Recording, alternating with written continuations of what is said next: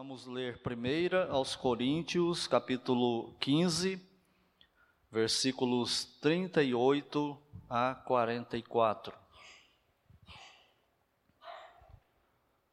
Diz assim o texto sagrado, primeira aos Coríntios 15, 38.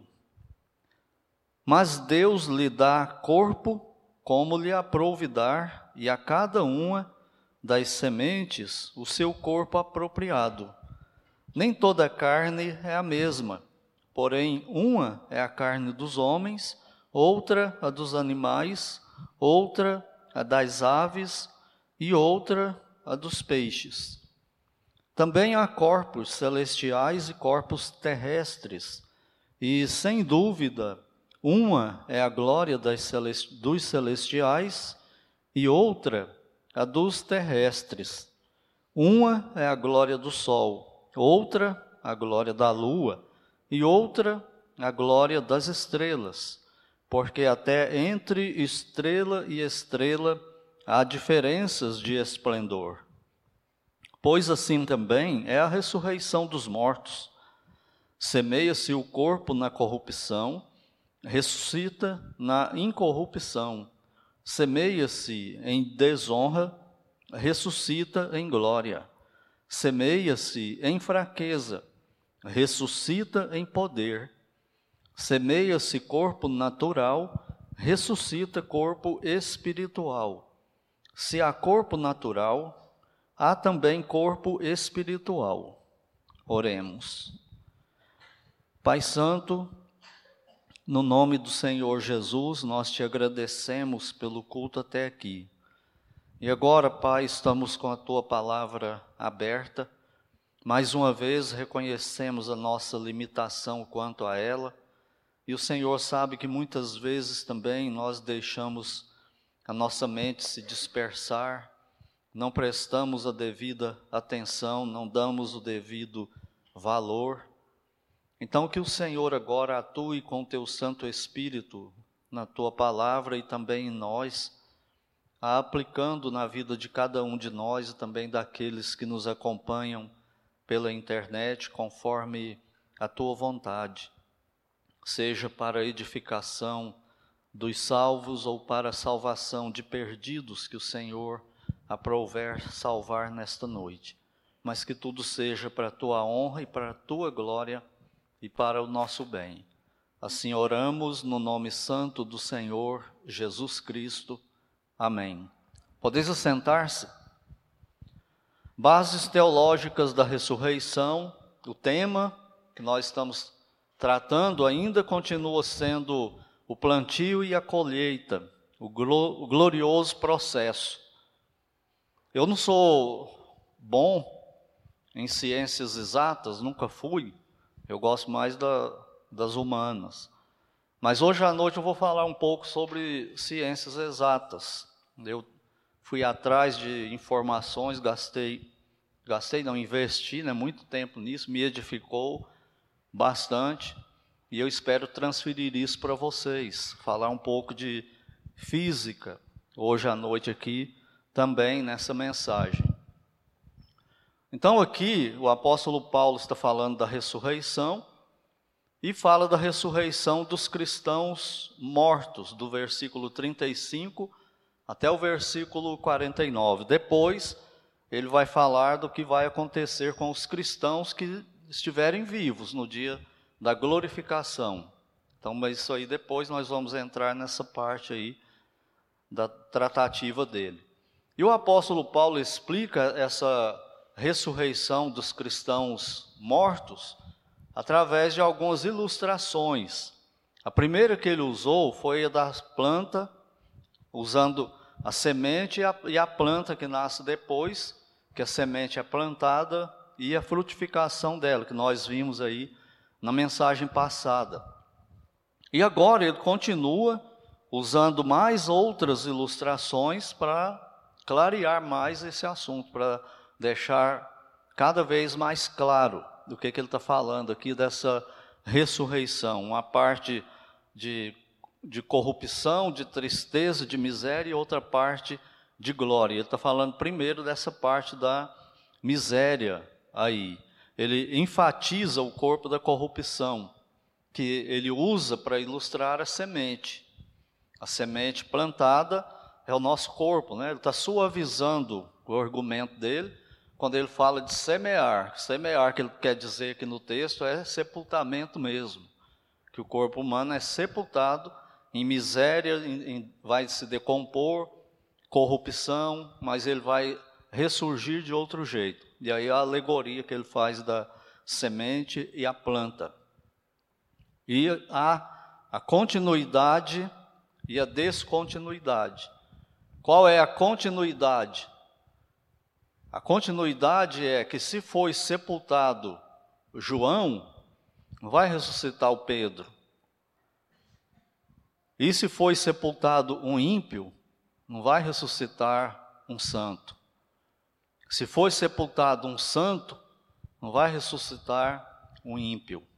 É aquilo que foi plantado conforme a semente. Quando a semente de qualquer planta, ela é semeada, quando ela nasce, nasce uma planta relativa àquela semente. Então há essa continuidade aí no processo da ressurreição.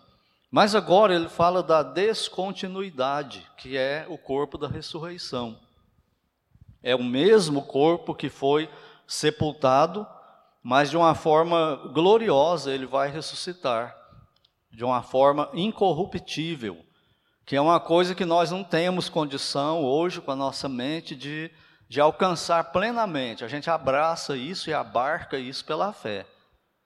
Pela, com a mente não há como né, a gente fazer isso hoje, nós não temos condição.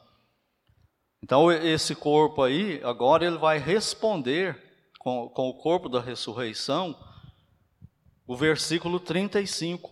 Olha aí novamente esse versículo. Mas alguém dirá: como ressuscitam os mortos e em que corpo vêm. Se a pessoa morreu, foi sepultada, já se decompôs, já virou pó, muitos deles, em que corpo que ele vai vir? Se o corpo dele não existe mais. Essa era a questão deles lá no tempo do, do apóstolo Paulo. Então agora ele vai vir com as outras ilustrações. E é isso que nós vamos ver hoje à noite, fazendo uma conexão aí com com a física espacial e vocês vão entender no final. Então, no versículo 38, ele continua a explicação dele, dizendo assim: Mas Deus lhe dá corpo como lhe aprouver dar, e a cada uma das sementes o seu próprio corpo apropriado. Ele diz que Deus cria as sementes, as várias diversidades de plantas, e é Deus que faz isso tanto a semente que é plantada, quanto a planta que nasce e vai crescer e vai frutificar. Versículo 39.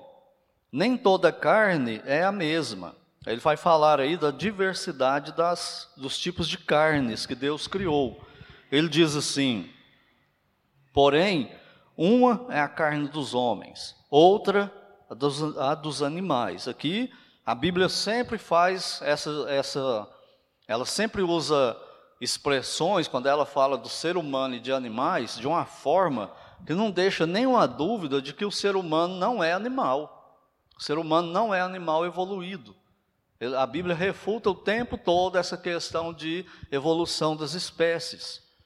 Aqui ele está dizendo muito claramente: uma é a carne do, dos homens, outra é a carne dos animais. Não é o mesmo tipo de carne. Todas são carnes mas não é da mesma qualidade, não é, não é da, do mesmo, não tem os mesmos componentes, né? Outra, a das aves, e outra, a dos peixes. Já viu eh, quando a gente fala assim, você, vai, você gosta de carne ou de peixe? Você gosta de carne ou de frango? Como se peixe e frango não fosse carne, né? Mas a gente entende o que, que a pessoa está dizendo. Mas são todas carnes. Só que elas não são do mesmo jeito, elas não são do mesmo tipo, não são da mesma espécie, não têm o mesmo sabor, têm sabor diferentes. E aonde ele vai chegar com, com isso aqui? Versículo 40. Também há corpos celestiais e corpos terrestres. E sem dúvida, um é a glória dos celestiais e outra a dos terrestres. Penso eu que ele está falando dessa diferença de carne, de animal e de, do ser humano, porque a, a carne do ser humano aqui na terra foi feita para a ressurreição. Deus vai fazer a ressurreição, mas dos animais não. Tem glória diferente. O homem é criado à imagem e semelhança de Deus, ele é a imagem e semelhança de Deus, deturpado pelo pecado, mas ainda é a imagem e semelhança de Deus, e os animais não são. E no versículo 40, ele parte agora para uma outra etapa dessa, dessas ilustrações que ele vem usando, os, através dos corpos celestes. Ele diz aí de, desses corpos terrestres, e sem dúvida, uma é a glória dos celestiais e a outra dos terrestres. Penso eu, pelo, pelo que eu li, pesquisei, que ele está falando aqui de anjos e homens. Uns corpos de anjos para habitar no céu, outro tipo de corpo humano para habitar na terra, nesse universo físico que Deus criou e no qual ele inseriu o ser humano aqui na terra. Nos colocou aqui debaixo dessas regras aí. E ele diz que uma é a glória desses corpos celestiais e outra a dos terrestres. E agora ele parte para o espaço. Uma é a glória do sol, outra a glória da lua, e outra a das estrelas, porque até entre estrela e estrela há diferenças de esplendor. E quanto mais a ciência avança, quando a Bíblia fala dessa questão espacial, cósmica, no passado ela era muito questionada, refutada. Mas quanto mais a ciência evoluiu e, e veio a tecnologia, tudo que eles vão descobrindo vai comprovando que o que a Bíblia fala está certo. Quando a NASA anunciou né, o começo lá da, da física quântica, aquilo parecia que era uma coisa de outro mundo, né? Mas Hebreus já fala de, de física quântica, que Deus criou o mundo daquilo que não é aparente. Ou seja, aquilo que existe de material foi feito de alguma coisa que não é material. Veio de outra coisa. Da hora que Deus manda aparecer. E até a, a, a semente, a planta mostra isso. Você pega uma semente de mangueira e ela não parece nada com a mangueira. Ela não é uma planta de mangueira.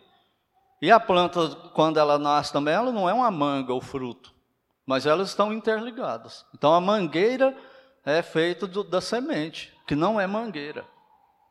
Então a, a, essa ciência avançada, ela vem cada vez mais comprovando a veracidade da Bíblia. Nós não precisamos de ciência para comprovar isso. Mas é bom para nós, não é? Ficarmos sabendo disso aí. E isso fortalece a nossa convicção em relação à palavra de Deus. E a NASA, que é a agência espacial aí mais avançada, né, pelo menos por enquanto, de estudar o espaço, ela comprova isso, que os corpos celestes eles têm glória, mas não são iguais, são diferentes.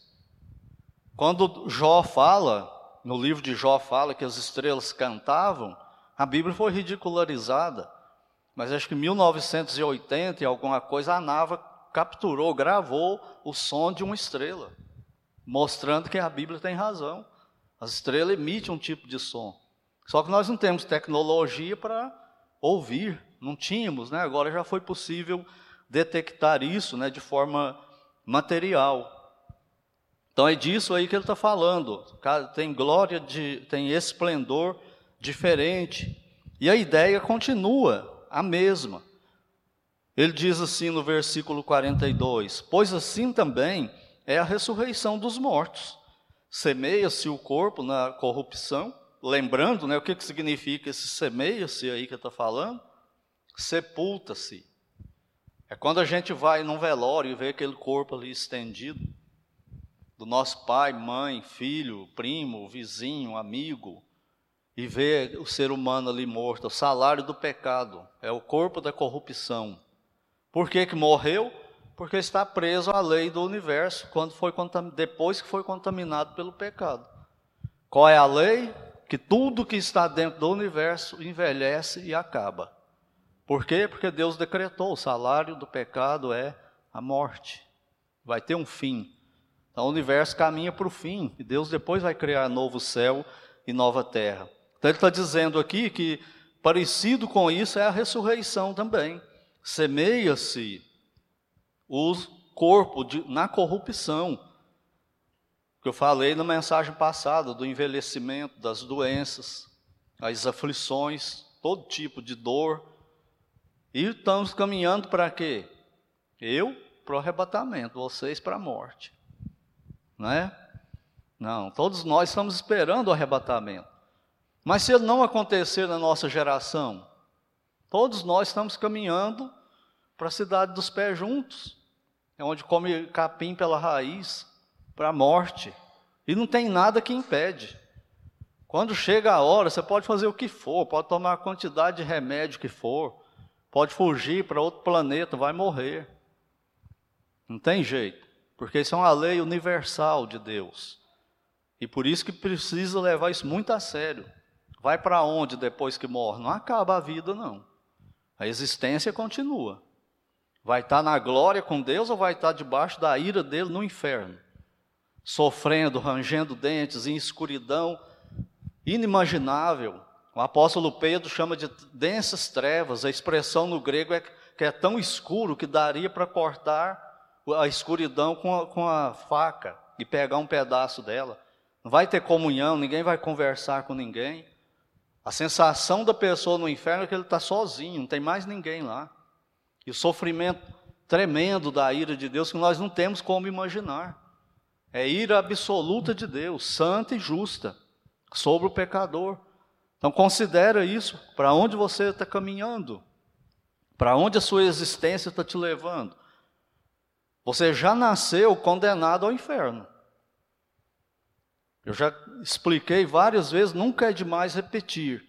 A hora que o espermatozoide fecunda o óvulo no ventre da mulher, tem um pecador ali formado. Morto em delito e pecado, separado de Deus. E se ele nascer assim, morrer assim, ele vai continuar. Morto em delito e pecado, separado de Deus. Se no meio do processo ele se arrepender, ouvir a palavra de Deus, admitir a sua culpa e correr para Cristo e se render, se entregar a Ele como seu Senhor, Salvador, Deus muda isso. E é o único jeito, é através do Senhor Jesus Cristo. Depois ele fala assim: semeia o corpo na corrupção, ressuscita na incorrupção. Irmãos, dá para imaginar isso aqui? Um corpo sem corrupção? Um corpo que não envelhece, que não sente dor. Você não tem que fazer dieta para engordar, nem para emagrecer, nunca mais. Você não vai ter que ficar correndo na Nova Jerusalém. Você não vai ter problema nenhum de se olhar no espelho.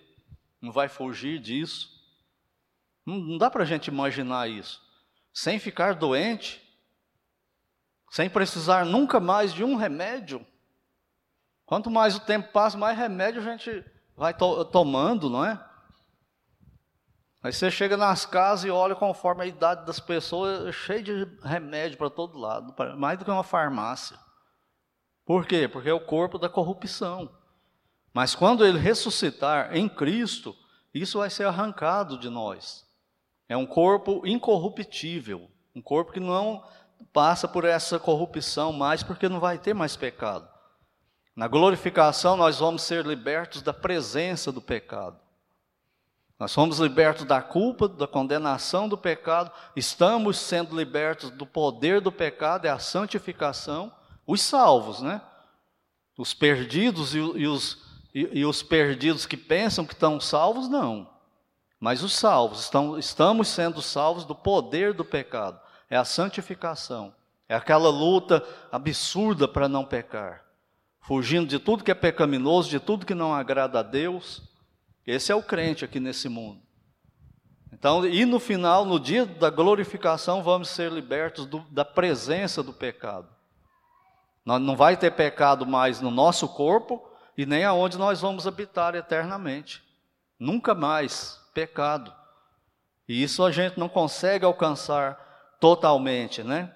E ele continua: ressuscita na, na incorrupção, semeia-se em desonra, ressuscita em glória. Tem coisa mais desonrosa do que morrer? Você morre, ou eu morro, qualquer pessoa morre. Se os vivos não pegar ele e sepultar, ele apodrece ali mesmo. Ele é comido por bicho ali mesmo, onde ele está. Os urubus vão fazer a festa, as formigas, cachorros de rua, vão fazer a festa nele. E ele, ele vai feder de uma forma insuportável. Não tem nada mais desonroso do que isso para nós, mais humilhante do que isso. As pessoas tiram sua roupa, te dá banho, veste a roupa que quer, te coloca no caixão, você não pode fazer nada. Tem nada pior do que isso. É a pior miséria para o ser humano. Por isso que a gente não gosta de morte. Por isso, quando a gente olha dentro do caixão, já viu o pessoal que fala, não gosta de olhar morto? Quem que gosta? Mas é hora de refletir, olhar dentro do caixão e pensar, isso aí é por causa do pecado. Isso é o que acontece com, com, com, a gente por causa do pecado contra Deus. Mas um dia eu vou estar livre disso. Um dia não vai existir mais isso aí. E nós vamos vencer essa maldita morte em Cristo. Ele venceu por nós, né? Mas o último inimigo a ser derrotado, quem que é? A morte. Por isso que os crentes ainda continuam morrendo. Ele não fez isso ainda, ele vai fazer no dia da glorificação. Semeia-se em fraqueza. Tem coisa também que expressa mais a fraqueza do corpo humano do que a morte? Como eu estou falando, vai apodrecer, virar esqueleto. E depois, nem isso mais vai ter lá. Vai sumir completamente. Mas ressuscita em poder. Semeia-se corpo natural, ressuscita corpo espiritual. Se há corpo natural, também há corpo espiritual. E a questão é: que corpo é este? Não é a pergunta do versículo 35? Como ressuscitam os mortos? Em que corpo vem? Então, é, essa é a parte agora que nós vamos ver um pouco aqui da, da, da física. Na pregação aqui do, do pastor Eros, vocês devem se lembrar que na segunda vinda de Cristo, no final da, da grande tribulação, ele não vem num cavalo branco.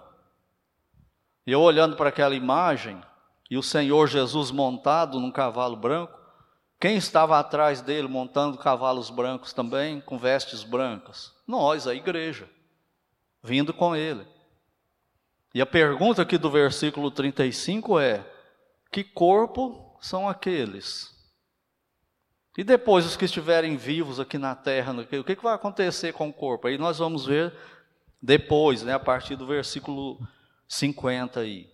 Mas que corpo era aquele? Eu ficava olhando para aquela imagem pensando: qual é a natureza daqueles cavalos? Se não for simbólico, que cavalos são aqueles? Por que, que Cristo vem em cavalo no espaço? Cavalo viaja pelo espaço, tem, tem estrada no espaço para o cavalo andar. Então é tudo isso que faz a pessoa refletir quando ele pensa na ressurreição e tudo que a envolve. Então esse corpo de glória aí, respondendo esse, esse versículo 35, é um corpo revestido de glória para estar com Deus eternamente. Ele não pode ser sujeito ao pecado, ele não suportaria o céu, ele não suportaria a presença de Deus da forma como nós estamos aqui. Por isso ele precisa ser transformado. Versículo 50 ele fala assim: Isto afirmo, irmãos, que a carne e o sangue, o que, que é isso aí? Esse corpo aqui, sujeito ao pecado, o corpo com o qual nós vivemos aqui nesse mundo, nesse universo. Esse corpo, do jeito que ele está, ele não pode herdar o reino de Deus. Nem a corrupção, essa coisa que, que corrói, envelhece e mata e acaba, não pode herdar a incorrupção. Entende por que, que tem que ter a glorificação? Por que, que tem que ter a ressurreição e a transformação?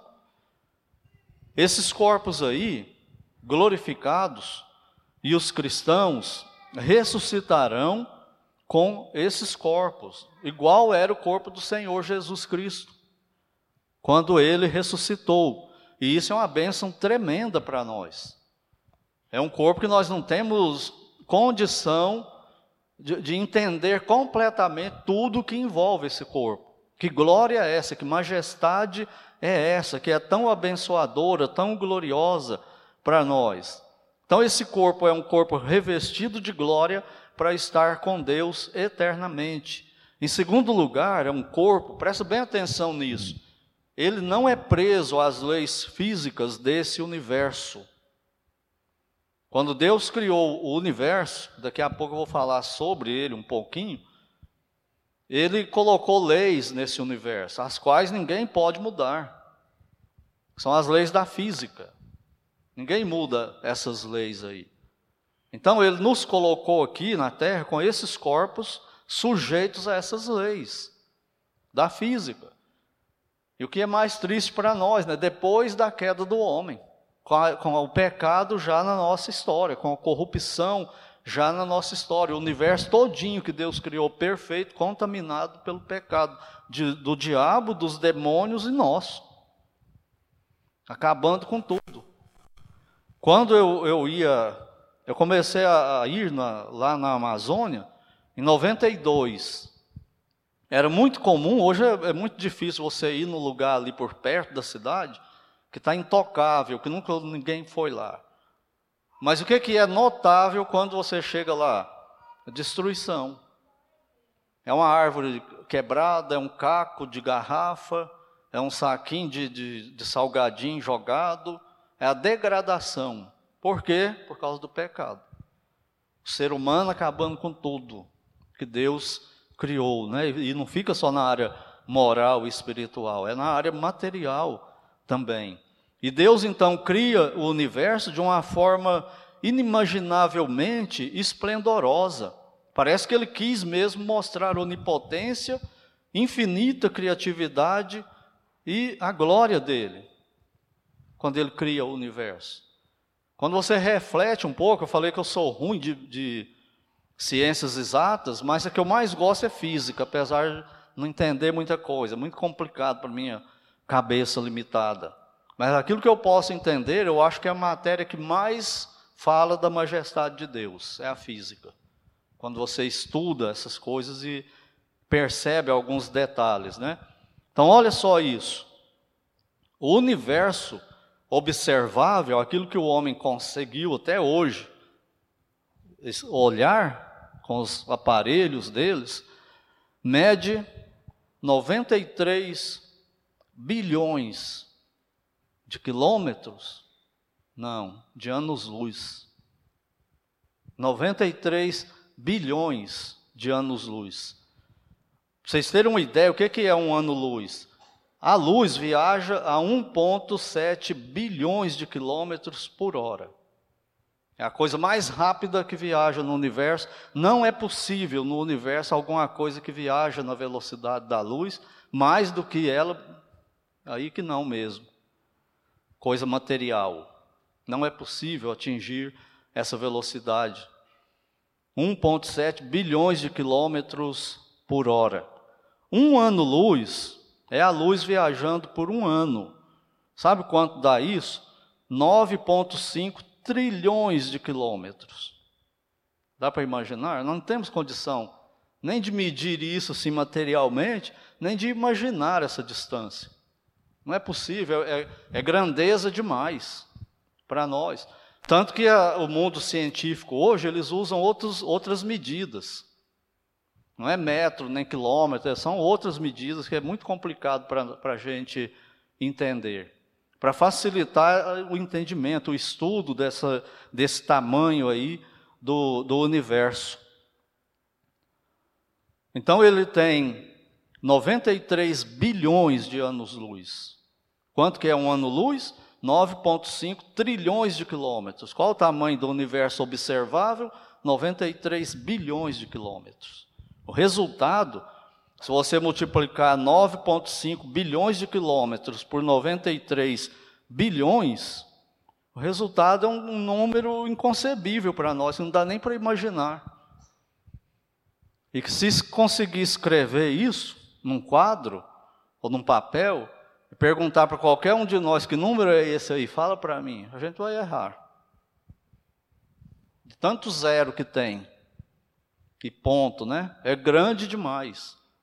Nós não temos noção do tamanho que é isso, né? É inconcebível para nós, não dá para imaginar.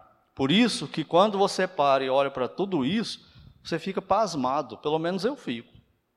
Conhece essa palavra, pasmado? Você para e fica boquiaberto olhando. Quando eu vou lá na Serra da Canastra, eu gosto de me retirar da casa, onde tem luz, ir para aquele breu, principalmente quando não tem lua, com medo de onça e lobo e tudo mais, e formiga e cobra.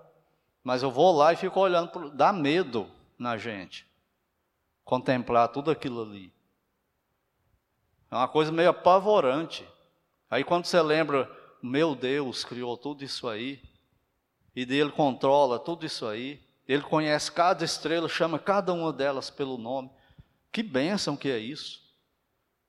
Que conforto que traz para nós. Agora, pense o seguinte, continuando aqui nesse, nessa questão da física, pense o seguinte: em 1997, em agosto, mais precisamente, foi lançado pela NASA duas sondas, naves espaciais, para estudar o universo.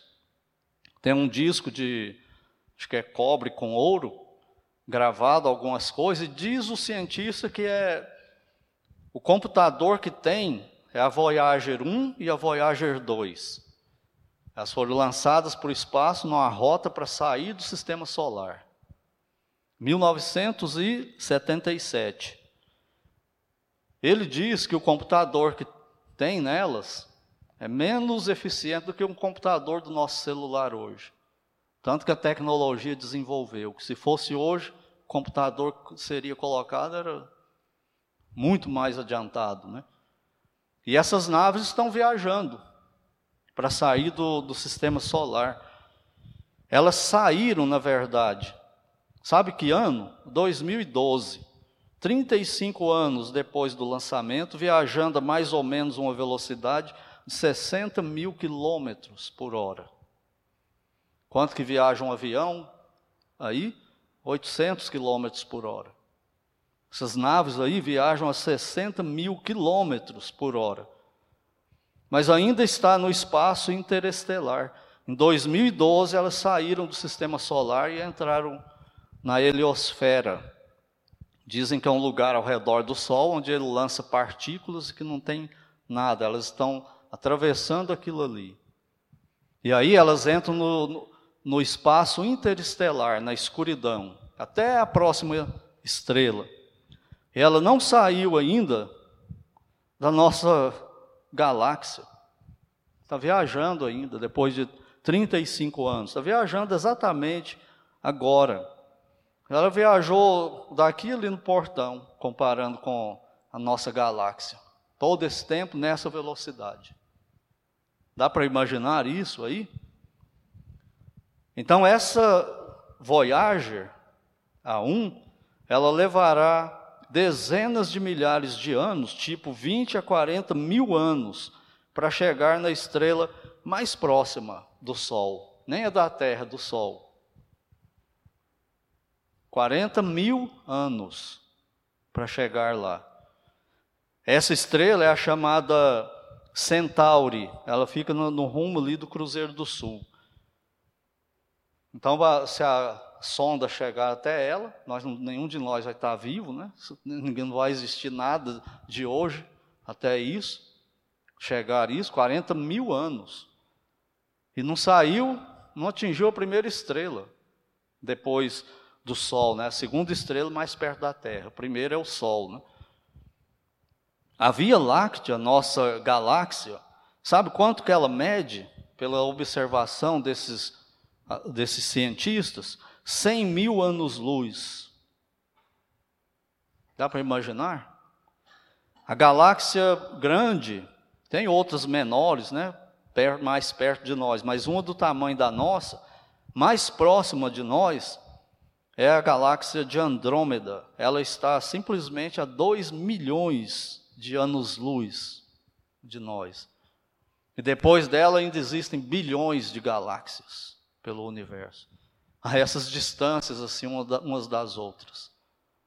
E quando você olha para isso, você abre a boca e adora. Não é o que o Salmo fala? Toda criação adore ao Senhor. Parece que ele quis mostrar que ele é Deus, né? Quando ele criou esse universo aí. Quanto mede o universo? 93 bilhões de anos-luz. A galáxia mais perto da nossa está a 2 milhões de anos-luz. O universo todo mede 93 bilhões de anos-luz, nem sabem se esse é o tamanho dele mesmo. É o que é observável hoje pela tecnologia que existe. Não tem como observar e saber mais do que, do que isso aí.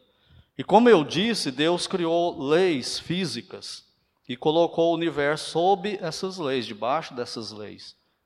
Ele obedece essas leis aí, tudo nele.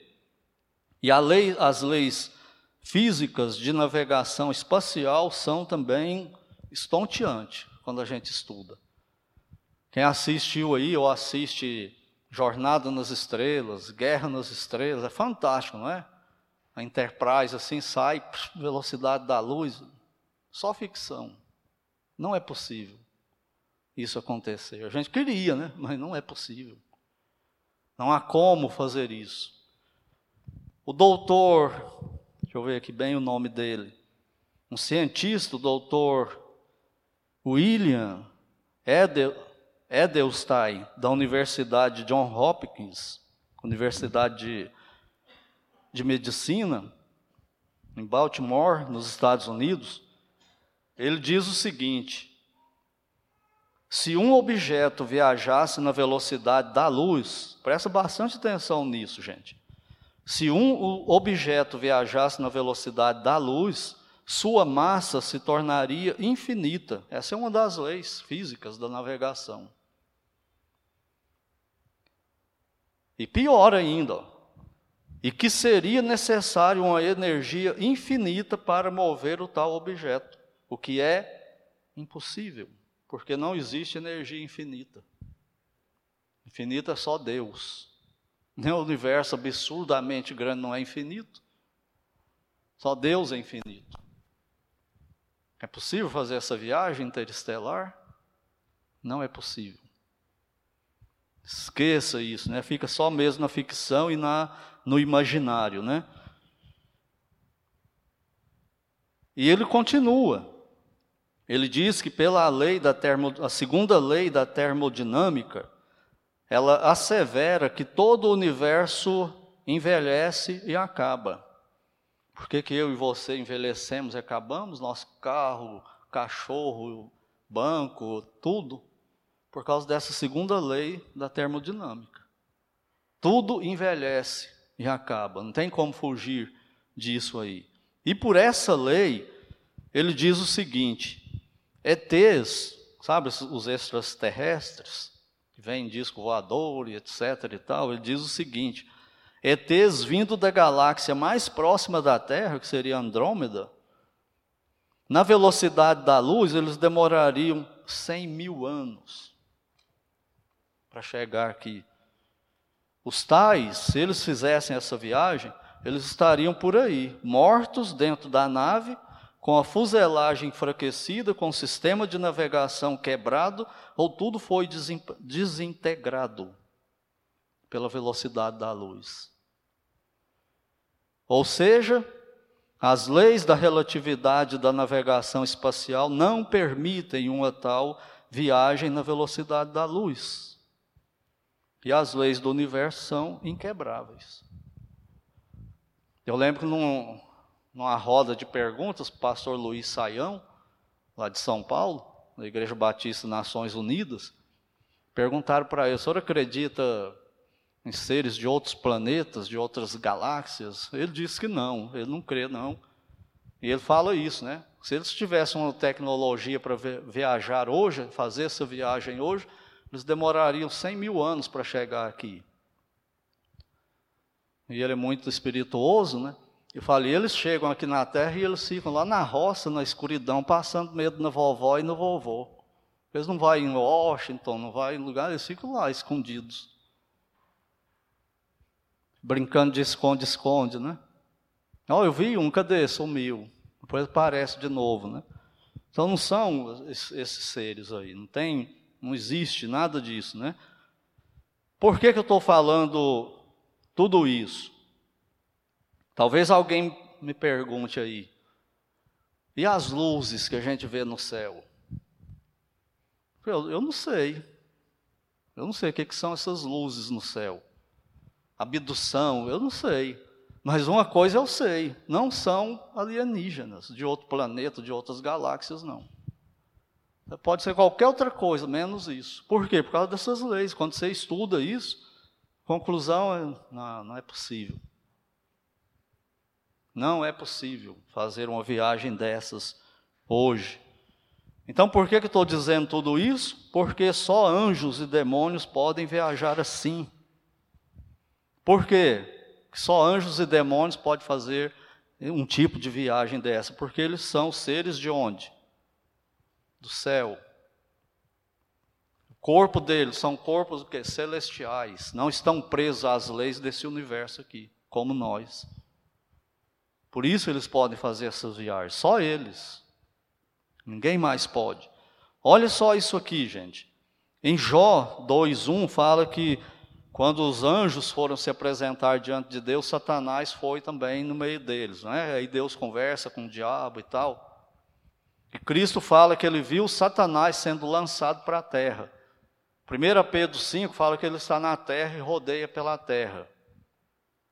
E quando os anjos foram comparecer lá perante Deus, ninguém consegue explicar exatamente aquela reunião, mas ele foi também. Se ele saísse da terra, onde ele está, na velocidade da luz, para ir lá no céu, ele estaria ainda na nossa galáxia, que não teria chegado ainda. Dá para imaginar que velocidade que ele foi? E se ele chegou lá e estivesse voltando, o diabo não estaria na terra. Simples assim. Então é, é, é uma coisa assim que é só de ficção mesmo, essas coisas. Então quem faz esse tipo de viagem são os demônios e os anjos. E o céu parece que fica numa outra dimensão, né? fora aqui da terra. Lembra daquela imagem do cavalo do pastor Eros? De onde está vindo? De depois do universo? Quando o mundo inteiro, na segunda vinda, vir em Cristo, vindo. De onde ele está vindo? Lá do fim do universo, a cavalo.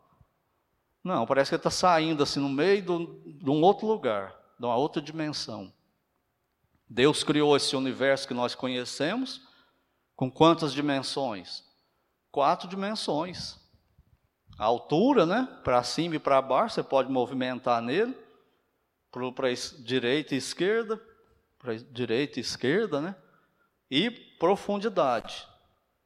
Aquele óculos que a gente usa para assistir um filme em três dimensões. O que, que a gente vê? A profundidade. lembro assistindo Crônicas de Nárnia, né? quando o peregrino da alvorada bate no mar, a gota vem até perto do óculos da cara da gente, que a gente leva um susto. Não é? O que, que a gente está vendo? O espaço suposto entre a gota e o navio. A gente vê a profundidade. Nos outros filmes a gente só vê essas outras dimensões. Então são essas as dimensões, e qual é a quarta? É para cima, para baixo, para esquerda e direita, e para frente e para trás. Não tem como movimentar no universo fora disso. Qual é a outra dimensão? O tempo. Quatro dimensões aqui nesse universo. E Deus criou ele assim. Não tem multiverso do Doutor Estranho, né? é só viajar. Isso aí. Porque não tem como isso. É impossível, né? Por essas leis aí. Pois bem, o nosso ponto é sobre o corpo da ressurreição, não é?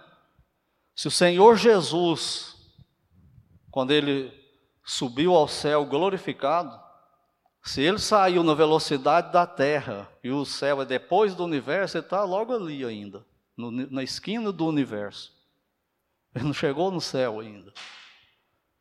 Por quê? Por causa da velocidade da luz e o tamanho do universo. Observável hoje. Dá para imaginar que corpo é aquele? Que ele sai aqui da terra e vai para os céus, sem sofrer dano nenhum de velocidade da luz, de radiação cósmica, nada disso. Esse é o corpo da ressurreição, que o Senhor Jesus tem e que nós vamos receber no dia da glorificação. Ele viajou e ele viaja acima da velocidade da luz, sem dano e sem ficção científica também. É a resposta para o versículo 35. Entende agora por que, que eles estavam reunidos numa casa e ele aparecia no meio deles, simplesmente do nada, e desaparecia? É uma velocidade tão rápida que parece um teletransporte. Ele pensa no lugar e já está lá. Ele não precisa de passar um tempo, porque ele não está preso no tempo. Entendeu? Ele não está preso nesse espaço físico que Deus criou, nesse universo físico. É outro corpo, de outra natureza. Não é carne e sangue igual o nosso. É difícil, não temos como entender isso plenamente.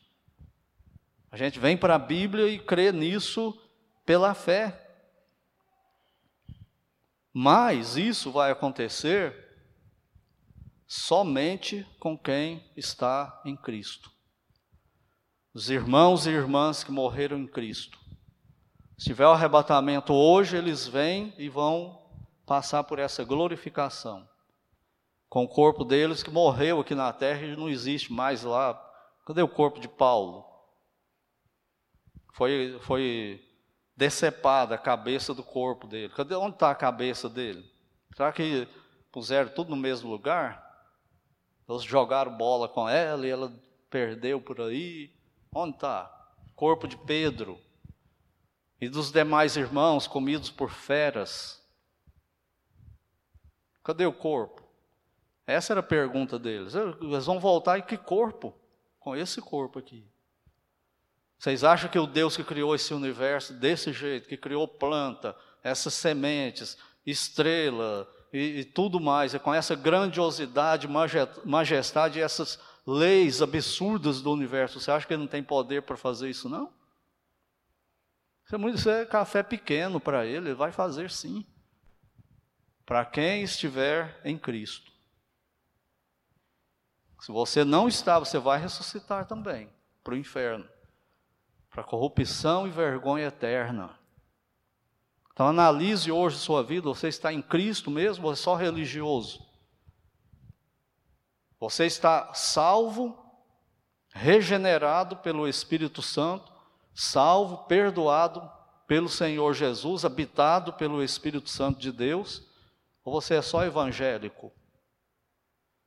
Se for só evangélico, não adianta nada, você vai para o inferno igual o pior pecador do mundo. Mesma condenação. Tem que se render a Cristo como Senhor e Salvador, do jeito que a Bíblia fala. Se você não tem isso, faça isso hoje. E nós, irmãos e irmãs, vocês aí que nos acompanham também pela internet, vamos hoje à noite nos gloriando nisso. Nós não precisamos de ficção. É legal assistir ficção científica, viagem espacial e tal, mas nós não precisamos disso, porque nós temos a realidade disso. Não chegou o tempo ainda, mas nós temos. Vamos sair daqui nos gloriando nisso.